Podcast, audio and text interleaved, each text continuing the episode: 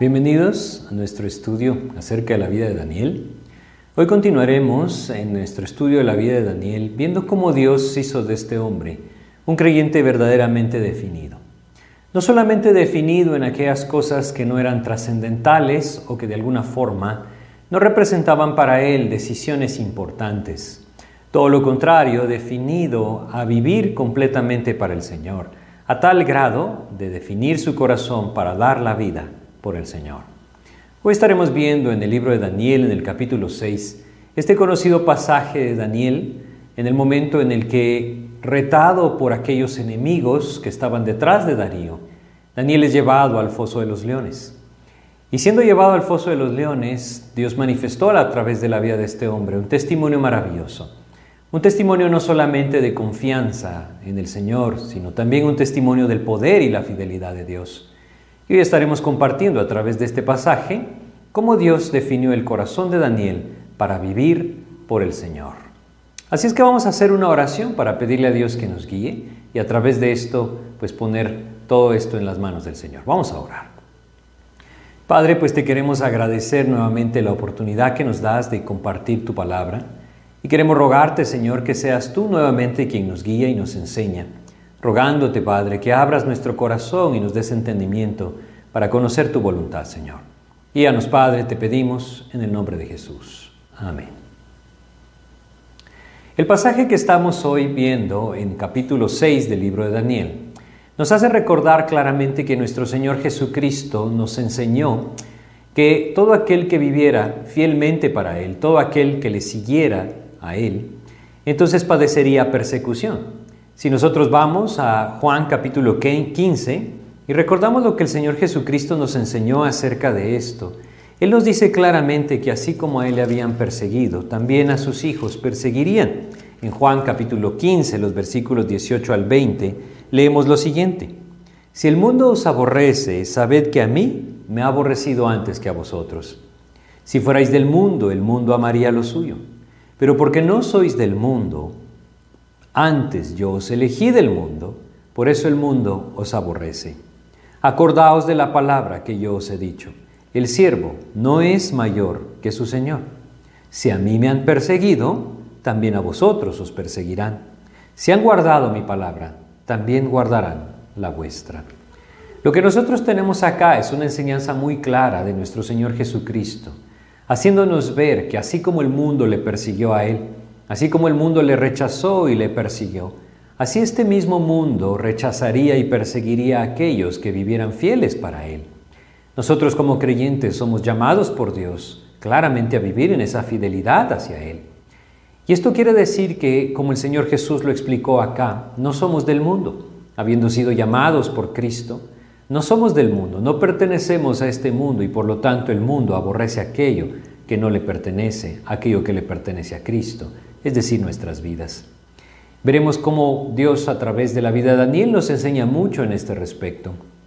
Y es evidente que la persecución es la manera en la que el enemigo busca callar la boca de aquellos llamados por Dios a ser sus testigos. Por ejemplo, si nosotros recordamos en Hechos capítulo 4, versículos 17 y 18, lo que sucedió con los apóstoles de nuestro Señor Jesucristo cuando Él ascendió al cielo y ellos empezaron a dar testimonio de Él, guiados claramente por el Espíritu de Dios, el testimonio de Jesucristo empezó a crecer. Y entonces aquellos que eran enemigos del Señor, en Hechos capítulo 4, dicen lo siguiente, versículos 17 y 18. Sin embargo, para que no se divulgue más entre el pueblo, amenacémosles, para que no hablen de aquí en adelante a hombre alguno en este nombre y llamándoles les intimaron que en ninguna manera hablasen ni enseñasen en el nombre de Jesús. Pues es muy claro que el enemigo estaba detrás de esto, buscando callar la boca de aquellos que estaban siendo testigos fieles del Señor. Si nosotros buscamos ese testimonio fiel del Señor en nuestras vidas, nos encontraremos con el mismo principio, el mundo nos perseguirá. Esto no quiere decir que seremos derrotados, todo lo contrario esto nos da una oportunidad, una oportunidad maravillosa de confiar en el Señor, depender de Él, ser fieles a Él y ver su poder. Todo aquel que no es fiel a Cristo encajará en el mundo. Y como lo leímos en Juan capítulo 15, no será perseguido si él ama al mundo o el mundo le ama. En el libro de Daniel nosotros encontramos en este pasaje, en el capítulo 6, ese momento en que la fe de Daniel, junto con aquellos que estaban a su alrededor, fue probada. También lo habíamos visto antes en el libro de Daniel, en el capítulo 3 del libro de Daniel. Nosotros tenemos un pasaje que nos habla acerca de aquellos tres compañeros que Daniel tenía en Babilonia, como su fe también fue probada cuando el rey Nabucodonosor levanta una imagen, una estatua, y busca que todas las personas de su reino le adoren. Ellos se resistieron. Y aunque no vamos a leer todo el pasaje, quisiera que leyéramos en Daniel, en el capítulo 3, lo que estos hombres dijeron al rey Nabucodonosor cuando fueron amenazados con ser lanzados al horno de fuego. Daniel capítulo 3, versículo 16, dice lo siguiente, Sadrach, Mesach y Abednego respondieron al rey Nabucodonosor diciendo, No es necesario que te respondamos sobre este asunto He aquí nuestro Dios, a quien servimos, puede librarnos del horno de fuego ardiendo, y de tu mano, oh rey, nos librará. Y si no, sepas, oh rey, que no serviremos a tus dioses, ni tampoco adoraremos la estatua que has levantado. En este tiempo Daniel parece haber estado fuera de la ciudad de Babilonia, o de la región en donde esto se llevó a cabo. No aparece en este capítulo. No quiere decir que él no fue fiel, simplemente que él estaba ausente en ese momento. Pero estos tres compañeros de Daniel expresan claramente lo que pudo haber habido en el corazón de este hombre también, y lo que Dios anhela que haya en nuestras vidas también. Ellos le dicen claramente a Nabucodonosor, aunque nuestra vida corra peligro, no serviremos a otros dioses. Aunque nos lances al horno de fuego, no vamos a adorar a tu imagen. Y también añaden, Dios puede librarnos, y si no nos libra, de todos modos no lo haremos. Aquí encontramos un principio maravilloso, un principio muy importante de contemplar. Aun cuando la persecución atrape la vida del creyente y afecte muchas cosas de su vida o incluso acabe con su vida, el creyente es llamado a ser fiel. Esto no quiere decir que todo se salió del control o del poder de Dios, no. Simplemente que nosotros debemos aprender a someternos a la voluntad perfecta del Señor. Y la vida de Daniel fue similar. Daniel también vivió una prueba de fe como esta. Esta prueba de fe en la vida de estos tres hombres manifestó no solamente su confianza en el Señor, sino también el poder de Dios. Y en la vida de Daniel fue similar. Él también vivió una prueba similar. Esta prueba fue cuando alrededor del año 539 a.C., Darío llega a la ciudad de Babilonia y obviamente guiado o enviado por Ciro, conquista la ciudad y es establecido como el soberano sobre Babilonia. Es ahí entonces en donde encontramos la historia que vamos a leer en Daniel capítulo 6. Vamos a leer los primeros dos versículos de este capítulo 6 del libro de Daniel en donde nos dice, pareció bien a Darío constituir sobre el reino 120 sátrapas que gobernasen en todo el reino, y sobre ellos tres gobernadores, de los cuales Daniel era uno, a quienes estos sátrapas diesen cuenta, para que el rey no fuese perjudicado. Lo que encontramos acá es que Darío busca Personas que sean fieles. Es decir, Él busca personas en las cuales pueda confiar. Establece tres gobernadores que estarán por encima de estos 120 sátrapas para gobernar toda la tierra. Y entre estos tres gobernadores Él escoge a Daniel, el profeta Daniel. Ahora, ¿por qué es que este hombre es escogido? ¿Por qué el rey Darío escoge a Daniel? Es evidente que el testimonio de Daniel era el de un hombre fiel. El propósito por el cual el rey está buscando estos tres gobernadores es muy claro en el versículo 2. Al final de este versículo nos dice, para que el rey no fuese perjudicado. Aquellos tres que estaban o que estarían sobre los 120 sátrapas debían ser hombres fieles, hombres íntegros, en los cuales el rey pudiera confiar, y entre ellos estaba Daniel. Podrían haber habido muchas posibilidades, pero Daniel estaba ahí. Este pasaje realmente está sucediendo en el tiempo en el que Daniel está alrededor de sus 70 años. Es un hombre mayor, ha vivido una gran cantidad de tiempo en Babilonia y su fidelidad a Dios ha sido manifestada claramente ante todos aquellos que están a su alrededor. Como un autor lo dijo, su vida ha sido como una estrella que ha dejado una estela de luz como un testimonio claro de su Señor. El propósito de Dios es que esto también suceda en nuestras vidas. En el momento que el rey busca un hombre íntegro, rápidamente señala hacia Daniel. Pero no solamente se quedó ahí. Daniel nos dice, sobrepasaba a los otros hombres, incluso aquellos dos gobernadores que estaban a su lado. El testimonio de Dios en su vida era superior, como Dios anhela que también sea en la vida de cada uno de nosotros, hijos de Dios. Versículo 3 de Daniel 6 nos dice, pero Daniel mismo era superior a estos sátrapas y gobernadores, porque había en él un espíritu superior. Y el rey pensó en ponerlo sobre todo el reino. Lo que el rey quiso hacer entonces fue a poner a Daniel por encima de todos aquellos que él había establecido como gobernadores. La razón era muy clara, la razón era sencilla. Daniel era confiable, Daniel era un hombre fiel, era un hombre íntegro. Y es maravilloso que todo esto venga por el espíritu que estaba en él.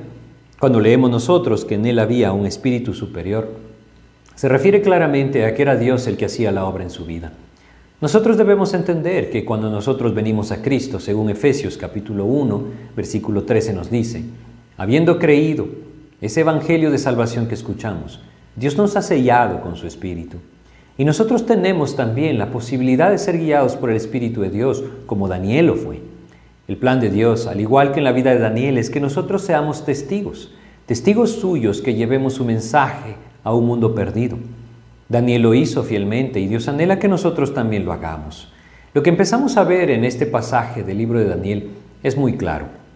Daniel había tomado una decisión en su vida, una decisión que, obviamente guiado por el Espíritu de Dios y fortalecido por él, había sido clara y evidente a todos aquellos que le rodeaban la decisión de cuidar ese testimonio de Dios en su vida. Si nosotros leemos el versículo 4, dice lo siguiente. Entonces los gobernadores y sátrapas buscaban ocasión para acusar a Daniel en lo relacionado al reino, mas no podían hallar ocasión alguna o falta porque él era fiel, y ningún vicio ni falta fue hallado en él. A pesar de que sus enemigos intentaron buscar algo de qué acusarle, Nunca encontraron nada que les sirviera como una acusación para la vida de Daniel. Yo quisiera que meditáramos un poco en cuanto a esto en nuestras vidas. ¿Cómo está el testimonio de Cristo en nuestras vidas? ¿Qué dicen aquellos que están alrededor de nuestras vidas?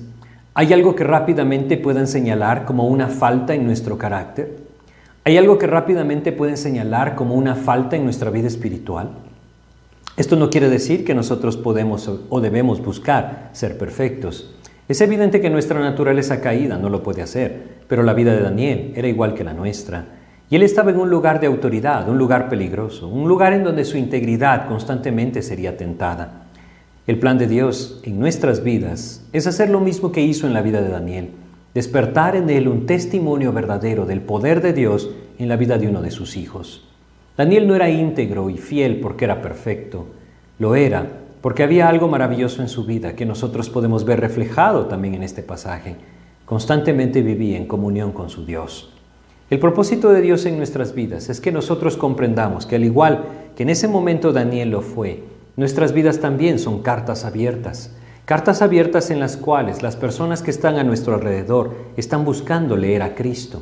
Si nosotros vamos a 2 de Corintios, en el capítulo 3 de 2 de Corintios, y leemos el versículo 2, el apóstol Pablo le dice a estos creyentes en Corinto que ellos eran su carta de presentación. Quiere decir que el trabajo de Dios a través de la vida del apóstol Pablo era evidente porque el testimonio de estos creyentes era evidente. Según de Corintios capítulo 3 versículo 2 nos dice, nuestras cartas sois vosotros, escritas en nuestros corazones, conocidas y leídas por todos los hombres. Cuán importante es que nosotros reconozcamos esto en nuestras vidas también. Somos cartas abiertas a través de las cuales los que están alrededor de nuestras vidas, alrededor nuestro, están leyendo la vida en Cristo. Si nosotros nos hemos identificado como creyentes, si para aquellos que están alrededor nuestro, en nuestro trabajo, o en nuestros estudios, en nuestro lugar de estudios, aún en el lugar en donde vivimos, aún en nuestras propias familias, si nos hemos identificado como creyentes en Cristo, debemos reconocer que somos cartas abiertas y constantemente los ojos del incrédulo se ponen en la vida del creyente, al igual que los enemigos de Daniel, para buscar en él una excusa para no creer. Es por eso que este aspecto es importantísimo en la vida del creyente. Lo fue en la vida de Daniel y también lo es en nuestras vidas. Reconocer que somos cartas abiertas, a través de las cuales Cristo quiere formar su carácter en nosotros y manifestarse a aquellos que no le conocen. Hay muchas cosas que nosotros debemos estar conscientes que no somos capaces de hacer o de vivir, pero también es ahí en donde nosotros debemos reconocer que el único que puede formar un testimonio, como lo hizo en la vida de Daniel, es Cristo mismo en nuestras vidas. Si nosotros vamos a 1 Tesalonicenses, en el capítulo 5 de 1 Tesalonicenses nosotros leemos en el versículo 24 que Dios mismo puede hacer su obra en nosotros. 1 Tesalonicenses 5:24 nos dice, fiel es el que os llama, el cual también lo hará. Un versículo que se encuentra en un pasaje en donde Dios nos describe ese carácter que Él quiere formar, como el carácter de Cristo en nosotros. Fiel es el que os llama, el cual también lo hará. Fue fiel en la vida de Daniel para formar su testimonio y poder manifestarse claramente a aquellos que estaban a su alrededor. Es fiel en nuestras vidas para poder formar su testimonio y manifestarse con toda claridad a aquellos que están en nuestro alrededor. Pero es sumamente importante que nosotros entendamos nuestra necesidad es definir nuestro corazón y buscar al Señor de tal manera que Él pueda formar ese testimonio en nuestras vidas. Cuando el creyente no está consciente de que su vida es un testimonio de Cristo, entonces muchas veces se da libertades que nunca debería de darse. Es por eso que debemos entenderlo así. Somos llamados embajadores de Cristo y lo que nosotros estamos viviendo está expresando quién es Cristo. Si nosotros le conocemos a Cristo y nos hemos identificado como creyentes, los hombres están buscando leer a Cristo en nuestras vidas. Lo hicieron en la vida de Daniel y lo buscan hacer en nuestras vidas. Es ahí en donde Dios anhela que lo que Él hace en nosotros sea manifiesto. En 2 Corintios capítulo 5, en el versículo 17, Dios nos recuerda que todo aquel que esté en Cristo es hecho una nueva criatura. Este pasaje nos dice, de modo que si alguno está en Cristo, nueva criatura es. Las cosas viejas pasaron, y aquí todas son hechas nuevas. Esto es lo que el Señor anhela que se manifieste en nuestras vidas. Y debemos empezar a preguntarnos esto. ¿Qué están viendo las personas en nosotros? ¿Están viendo una nueva vida desde el momento en que Cristo transformó nuestro corazón? Desde el momento que nacimos de nuevo. ¿Hemos manifestado una nueva vida en Cristo? ¿O qué podrían decir aquellos que están a nuestro alrededor? El plan de Dios es que seamos testigos suyos y para ser testigos suyos, nosotros debemos reconocer esta gran necesidad de definir nuestros corazones para guardar nuestro testimonio. Es decir, el testimonio de Cristo en nuestras vidas. Nuestro testimonio, recordemos, puede ser luz para los hombres, pero también puede ser tropiezo.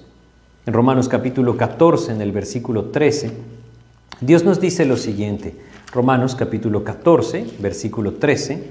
Fíjense cómo Dios a través del apóstol Pablo, nos enseña esto. Romanos 14, 13 dice, Así que ya no nos juzguemos más los unos a los otros, sino más bien decidid no poner tropiezo u ocasión de caer al hermano. Ese es el anhelo de Dios, que no seamos tropiezo. Y debemos reconocer que el testimonio puede ser luz o puede ser tropiezo. En 1 Corintios capítulo 10, versículo 32, Dios también nos enseña lo, lo siguiente. 1 Corintios 10:32, no seáis tropiezo ni a judíos ni a gentiles ni a la iglesia de Dios. Ese es el llamado del Señor. Daniel fue luz. Pudo haber sido tropiezo si hubieran habido muchas cosas de las cuales estos enemigos le hubieran podido acusar. Él hubiera sido un tropiezo para el rey Darío. Pero no fue tropiezo, fue luz, porque su testimonio era fiel. Dios anhela que nuestra vida sea un testimonio fiel de Cristo y debemos empezar a vigilarlo. Debemos empezar a preguntarnos a la luz de las escrituras, ¿hay algo en mi vida, Señor, que sea tropiezo para aquellos que están alrededor? ¿Hay algún aspecto de mi vida que está fuera de la voluntad de Dios y es conocida ante los ojos de los hombres de tal manera que el testimonio de Cristo está siendo pisoteado? No tiene sentido que esto continúe en mi vida. Debo buscar arreglarlo. Y la única forma, la única forma de poder arreglar esto es volverme con todo mi corazón al Señor. El plan de Dios es que nosotros seamos luz. Y encontramos en Efesios capítulo 5, versículo 8, realmente un mandato de Dios para la vida del creyente. Efesios capítulo 5, versículo 8, Dios nos dice lo siguiente, porque en otro tiempo erais tinieblas, mas ahora sois luz en el Señor. Y entonces añade, andad como hijos de luz. Una descripción maravillosa que puede encajar en la vida del profeta Daniel, un hijo de luz, que andaba como hijo de luz. ¿Encaja esto en nuestras vidas? Nuevamente no hablo de perfección. La Biblia nos enseña claramente que la naturaleza del hombre es una naturaleza caída, que lejos de ser perfectos, nuestra carne constantemente se inclina al pecado. Pero esto no quiere decir que no seamos genuinos. Esto no quiere decir que el Señor no nos pueda dar victoria sobre los hábitos pecaminosos. El plan de Dios es que seamos luz, y para ser luz, la luz de Cristo es la que debe gobernar nuestras vidas. Es así como nosotros debemos entender lo siguiente. ¿Cómo podemos nosotros cuidar un testimonio que no depende de nuestra capacidad, sino del poder de Dios? Bueno, es lo que veremos en la vida de Daniel también en este pasaje. Porque la prueba de fe que vemos en el capítulo 6 del libro de Daniel no solo nos muestra que su vida era un testimonio vivo del poder de Dios, también nos muestra el porqué de este testimonio vivo. Cuando sus enemigos buscan algo de qué acusar a Daniel, se dan cuenta que hay alguien a quien Daniel es fiel, por encima de todo, es decir, Dios mismo. En Daniel capítulo 6, versículo 5 nosotros leemos lo siguiente. Entonces dijeron aquellos hombres, no hallaremos contra este Daniel ocasión alguna para acusarle, si no hallamos contra él, perdón, si no la hallamos contra él en relación con la ley de su Dios. Ellos entendieron, ellos se dieron cuenta, reconocieron que solamente si se basaban en el temor de Dios en la vida de Daniel, es decir, en esa fidelidad que Dios había puesto en el corazón de Daniel hacia Dios mismo, Solo basándose en esto, ellos podían encontrar una manera de ver caer a Daniel. Basados en esto, los enemigos de Daniel entonces diseñaron un plan. Un plan en el cual ellos pensaron que harían caer a Daniel. Llevaron al rey, a Darío, bueno, realmente era el gobernador de Babilonia. Llevaron a Darío, aquel que aparentemente había sido puesto por Ciro para gobernar esta región, a firmar un edicto, una ley, en el que nadie, absolutamente nadie, podía pedir, hacer una petición a ningún dios u hombre, sino solamente a él. Por supuesto, esto apelaba al orgullo de este hombre, de este rey Darío, y así fue como lo hicieron. En el versículo 10 nosotros leemos qué pasó con Daniel. Daniel nunca descuidó su intimidad con Dios. Y quisiera que lo ligáramos. Les había hecho una pregunta o les había eh, eh, dicho una pregunta antes. ¿Cómo podremos nosotros cuidar un testimonio que no depende de nuestra capacidad sino del poder de Dios? La respuesta es esta. Daniel nunca descuidó su relación personal con Dios.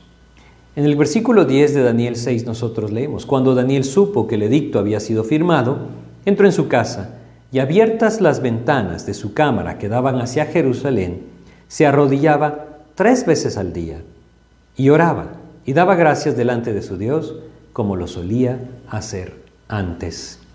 Él continuó su vida exactamente como siempre había sido, una vida de relación personal con Dios, una vida de intimidad con su Señor, una vida que dedicaba tiempo a su Señor, una vida en la cual su Señor era lo más importante y por lo tanto él no descuidaba nunca esa intimidad con Dios. Si nosotros somos creyentes y como creyentes tenemos compromisos más importantes que nuestra relación diaria con Cristo, seguramente la descuidaremos. Al igual que Daniel, debemos aprender que no podemos vivir con la lección de ayer, no podemos vivir con la lectura de ayer, no podemos depender de la oración de ayer. Debemos buscar al Señor hoy.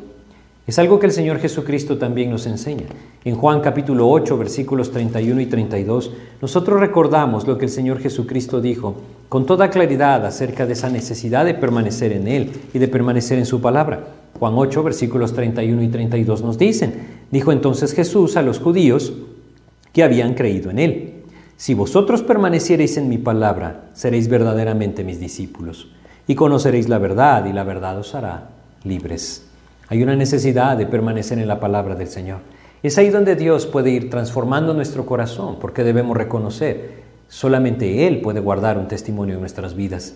Si nosotros buscamos esa comunión constante, diaria, con el Señor, Él lo puede hacer una realidad. Pero si nosotros, por el contrario, ponemos muchas cosas antes de nuestra comunión con Cristo, entonces ésta se verá desplazada a un lugar de no importancia.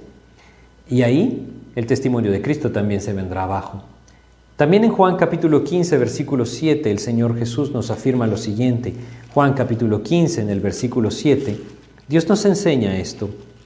Dice Juan 15, 7, si permanecéis en mí y mis palabras permanecen en vosotros, pedid todo lo que queréis y os será hecho.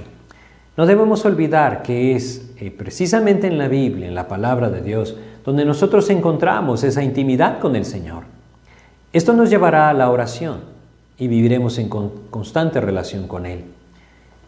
Muchas veces yo he encontrado una frase, no oro, pero oro mucho. Esto es algo muy común, tristemente, en la vida del creyente. Y debemos reconocer que con la falta de la palabra de Dios en la vida, aún las oraciones, oraciones perdón, se vuelven vacías. Porque sin la dirección del Espíritu de Dios nosotros no podremos pedir otra cosa más que nuestros deseos o nuestros anhelos, los cuales constantemente en la carne son contrarios a la voluntad de Dios. Si vamos a Proverbios, en el capítulo 28 de Proverbios, y leemos acá el versículo 9, simplemente recordamos o reconocemos la enseñanza que Dios nos dejó. Proverbios capítulo 28, en el versículo 9 Dios nos dice, el que aparta su oído para no oír la ley, su oración también es abominable. Hay una necesidad de la palabra de Dios en nuestras vidas, para que entonces nuestras oraciones sean guiadas por Dios conforme a la voluntad de Dios. Así es que debemos entenderlo. Este testimonio que Daniel tenía, no dependía de su anhelo, de su capacidad de mantener un testimonio fiel. Por supuesto que él tenía el anhelo de hacerlo, pero este testimonio dependía de su relación personal con el Señor. Y es lo mismo en nuestras vidas. Si descuidamos nuestra relación diaria con Cristo, estaremos descuidando también nuestro testimonio y acabaremos contaminándonos con el mundo. Nadie estará definido a dar su vida por el Señor si no es por amor al Señor. Este amor realmente es la respuesta que el Espíritu Santo produce en el corazón del creyente cuando éste llega a conocer profundamente el amor del Señor. Y esto solamente se encuentra en esa relación personal, diaria, constante con el Señor. En Primera de Juan capítulo 4, en el versículo 8, Dios nos enseña lo siguiente, Primera de Juan capítulo 4, en el versículo 8, Dios nos habla acerca de esa, esa vida de amor. Dice, el que no ama no ha conocido a Dios, porque Dios es amor. Esa es su naturaleza, y aquel que conoce el amor del Señor no podrá dejar de amarle. Si por ejemplo leemos en 1 Juan 4, versículo 19 también, encontramos lo siguiente, nosotros le amamos a Él porque Él nos amó primero. Es decir, regresemos a la vida de Daniel, un hombre que tenía un testimonio fiel de su Señor. Ese testimonio fiel dependía de la comunión que él tenía con Dios. Ese testimonio que Dios había dado a su vida era solamente un resultado de la comunión personal que él tenía con Dios. Y esa comunión personal que David tenía, perdón, que Daniel tenía con Dios, le llevó de tal manera a conocer el amor de Dios que le amó profundamente al Señor. Y amándole profundamente al Señor, su corazón estaba definido para dar su vida por el Señor. Eso es todo lo que nosotros encontramos en este capítulo 6. Un hombre que tiene un propósito definido y es fiel a ese propósito en su vida, el propósito de presentar el mensaje del Señor ante un mundo caído. Nadie estará definiendo su corazón si no conoce profundamente a Cristo y le ama, pero aquel que puede vivir en el amor del Señor, su corazón entonces será llevado a ese propósito claro y verdadero. El propósito de dar testimonio del Señor delante de aquellos que no le conocen. Cuando nosotros encontramos ese propósito como el motivo de nuestras vidas, debemos entender que entonces seremos probados. Y esa prueba entonces debe ser enfrentada con fe, como Daniel la enfrentó, o como Abraham la enfrentó en su momento, cuando Dios le llamó a entregar a su hijo Isaac. Él no sabía lo que sucedería, como tampoco Daniel sabía lo que sucedería. Los leones lo podrían devorar, o como en el caso de Abraham, ¿y si su hijo moría? Muchas veces en nuestras vidas nosotros somos enfrentados en ciertas circunstancias en las que no sabemos lo que sucederá o incluso circunstancias que nos abruman de tal manera que nuestro corazón desfallece. Es ahí en donde solamente nuestra comunión diaria con Dios nos puede sostener y alentar nuestros corazones a una confianza plena de que el Señor tiene control. Si el, si el Señor es el que tiene control, ¿qué podríamos nosotros temer? Si sabemos que Él es un Dios todopoderoso y sabemos que nos ama, ¿qué podríamos nosotros temer?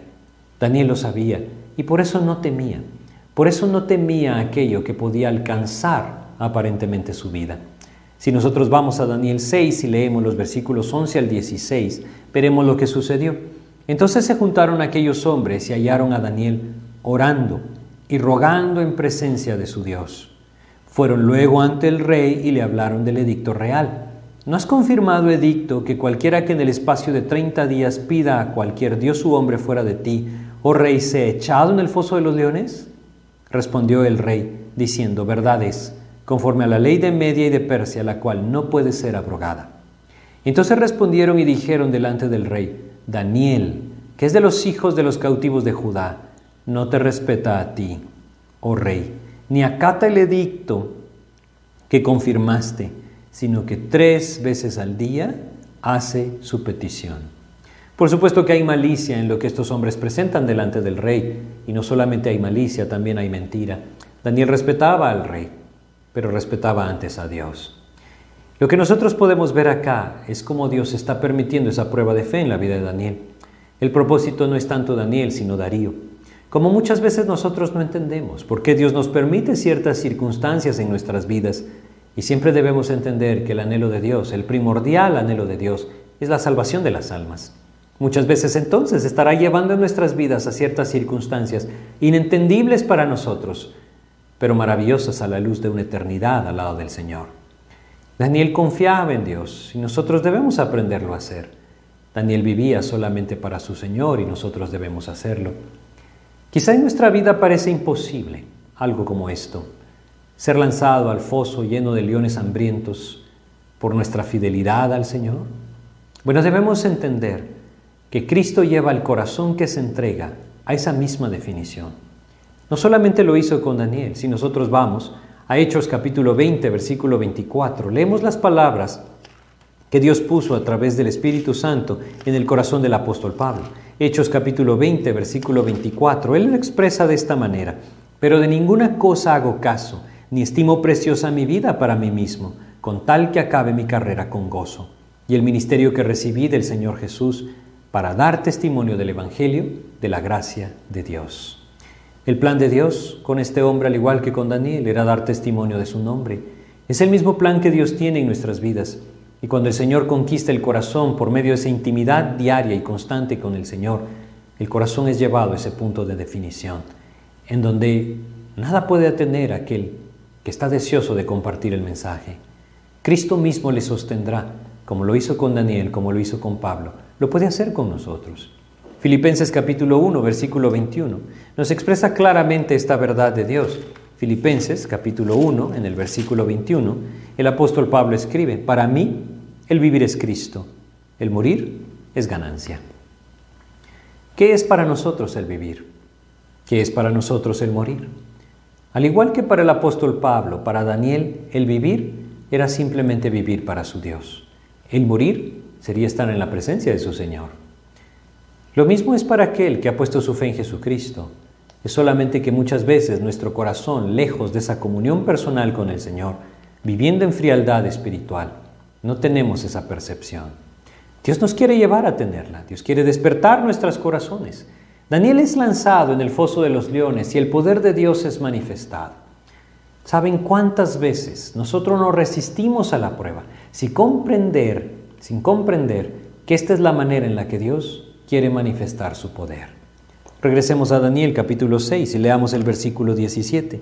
Dice lo siguiente, y fue traída una piedra y puesta sobre la puerta del foso, la cual selló el rey con su anillo y con el anillo de sus príncipes, para que el acuerdo acerca de Daniel no se alterase. Aparentemente todo había acabado. Aparentemente la vida de Daniel se había apagado. Ese testimonio maravilloso que durante casi 70 años Daniel había dado, había terminado. Eso era lo que los hombres pensaban. Pero Dios era maravilloso y Dios seguía teniendo un plan. Ese plan de Dios contemplaba no solamente el testimonio delante de Darío, sino también delante de Ciro. El plan de Dios en nuestras vidas no tiene límites cuando Él nos tiene en sus manos.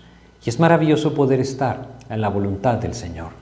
El propósito de Dios es que nosotros comprendamos que debemos definir nuestro corazón para dar nuestra vida al Señor esto significa cuidar nuestro testimonio, lo cual también significa una comunión diaria, personal con el Señor. Hoy en día hay muchos cristianos que viven lejos de la palabra de Dios, lejos de la oración.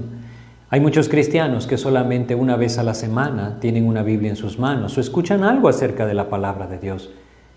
Es precisamente por eso que no hay testimonios fieles del Señor en sus vidas. El plan de Dios, el anhelo de Dios es que nuestras vidas sean como la vida de Daniel, una vida de comunión íntima, una vida de comunión diaria. Ahí entonces, como él lo hacía tres veces al día delante del Señor, el corazón es fortalecido. Es fortalecido a tal grado que no hay temor, ni siquiera de ser lanzado al foso de los leones, porque sabemos que la voluntad de Dios es perfecta. Es maravilloso lo que Dios hizo con este hombre, porque nos enseña su gracia y nos enseña su poder.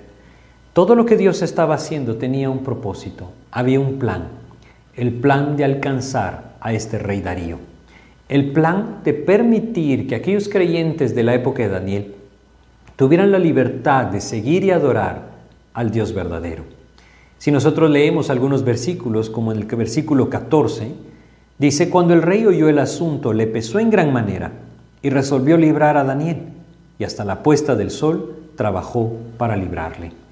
Sin duda que este rey tenía una relación con Daniel, es decir, le conocía a Daniel, y pudo haber sido de alguna manera este hombre influenciado por la vida de Daniel de tal forma que Dios estaba trabajando en su corazón. No solamente este versículo, si nosotros leemos también en el versículo 16, leemos lo siguiente. Entonces el rey mandó y trajeron a Daniel y le echaron en el foso de los leones. Y el rey dijo a Daniel, el Dios tuyo, a quien tú continuamente sirves, él te libre. El testimonio de Daniel delante del rey era muy claro. Él servía continuamente al Dios verdadero. Y el rey se lo dice, que sea ese Dios verdadero el que sirves, el que te libre. ¿Cómo podría Dios ¿Cómo hubiera Dios dejado caer su nombre a tierra en esta situación? Es decir, Dios es fiel, fiel a su nombre. Y estando su nombre en juego en ese primer imperio mundial que la Biblia describe, Dios no iba a abandonar a Daniel. Todo lo contrario. Era Dios quien estaba llevando verdaderamente a Daniel al foso de los leones. No eran los enemigos, no eran los sátrapas, ni los gobernadores, ni el mismo rey Darío. Era Dios mismo, porque él tenía un plan.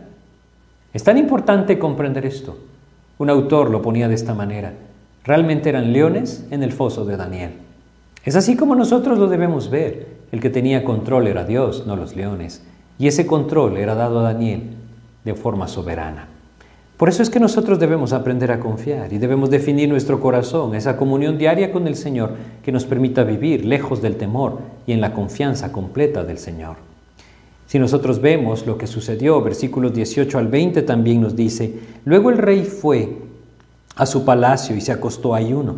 Ni instrumentos de música fueron traídos delante de él y se le fue el sueño. El rey pues se levantó muy de mañana y fue apresuradamente al foso de los leones. Y acercando al foso llamó al voces a Daniel con voz triste y le dijo, Daniel, siervo del Dios viviente, el Dios tuyo a quien tú continuamente sirves, ¿te ha podido librar de los leones? ¿Qué esperaba escuchar este rey? Creo que este rey tenía la esperanza de que Daniel contestara, si no, no lo hubiera hecho.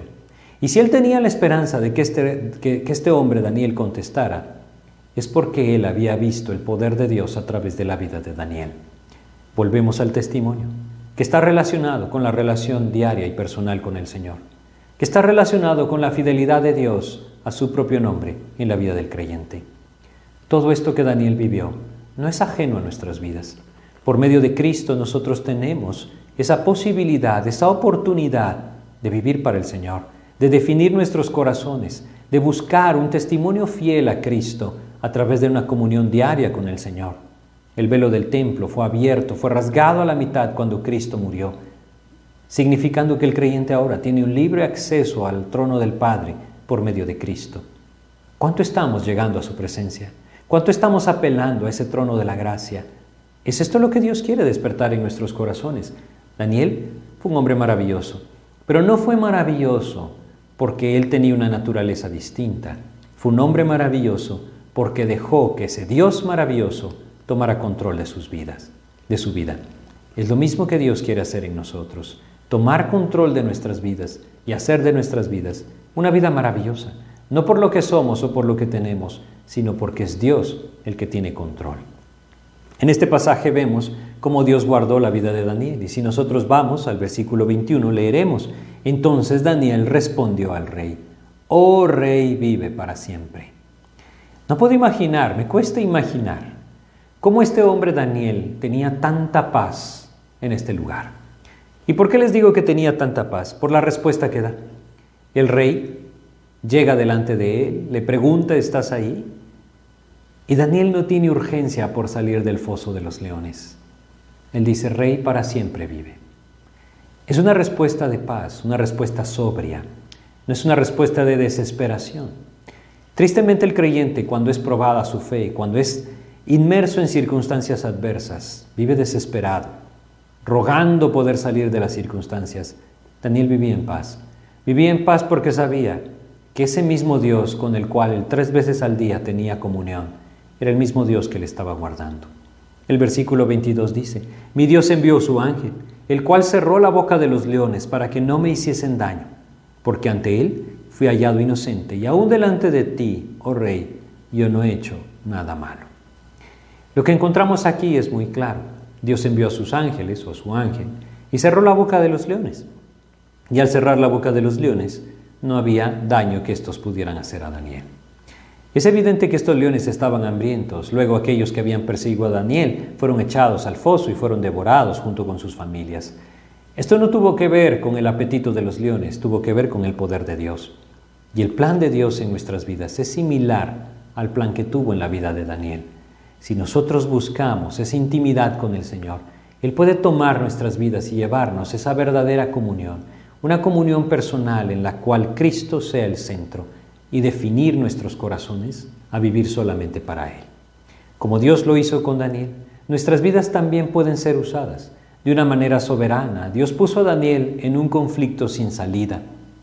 Daniel no protestó ni lloró, solamente continuó siendo fiel en esa comunión con Dios. Este también es nuestro llamado. Si perdemos de vista el plan eterno de Dios, renunciaremos a nuestra comunión con Él. Si Dios nos da claridad en su plan, ese plan eterno, vez tras vez regresaremos a presentar el testimonio de Cristo. Hay un ejemplo que yo quisiera leerles para terminar. Hechos capítulo 14 nos habla acerca del apóstol Pablo, quien llegó a Listra, esta ciudad de Listra, en donde presentó el mensaje de salvación a través de la fe en Jesucristo. Versículo 19. Entonces vinieron unos judíos de Antioquía y de Iconio que persuadieron a la multitud y habiendo apedreado a Pablo, le arrastraron fuera de la ciudad pensando que estaba muerto. Él estaba ahí con el único propósito de dar testimonio al Señor. Daniel estaba en Babilonia porque esa era la voluntad del Señor. Y su propósito era el mismo, dar testimonio de su Señor. Pablo fue apedreado, Daniel lanzado al foso de los leones. Ambos fueron librados soberanamente y poderosamente por Dios. ¿Qué pasó con sus vidas? De Daniel no sabemos mucho más en cuanto a su, rey, a su tiempo en el reino de Darío. El apóstol Pablo, ¿qué hizo cuando fue apedreado en Listra? Dice el versículo 20, pero rodeándole los discípulos se levantó y entró en la ciudad, y al día siguiente salió con Bernabé para Derbe. Y después de anunciar el Evangelio a aquella ciudad y de hacer muchos discípulos, volvieron a Listra. ¿No les parece maravilloso? Regresa al lugar donde fue apedreado, a Icono y Antioquía, el lugar de donde vinieron los judíos que incitaron a la multitud para apedrearle. ¿Qué hace ahí? ¿Acaso no aprendió la lección que su vida corría peligro si él hablaba del nombre de Cristo? No le importaba esto, como a Daniel tampoco le importó. Habían definido su corazón a ser fieles a Dios. Habían definido sus corazones para vivir solamente por el nombre del Señor. El vivir sería Cristo, el morir sería ganancia.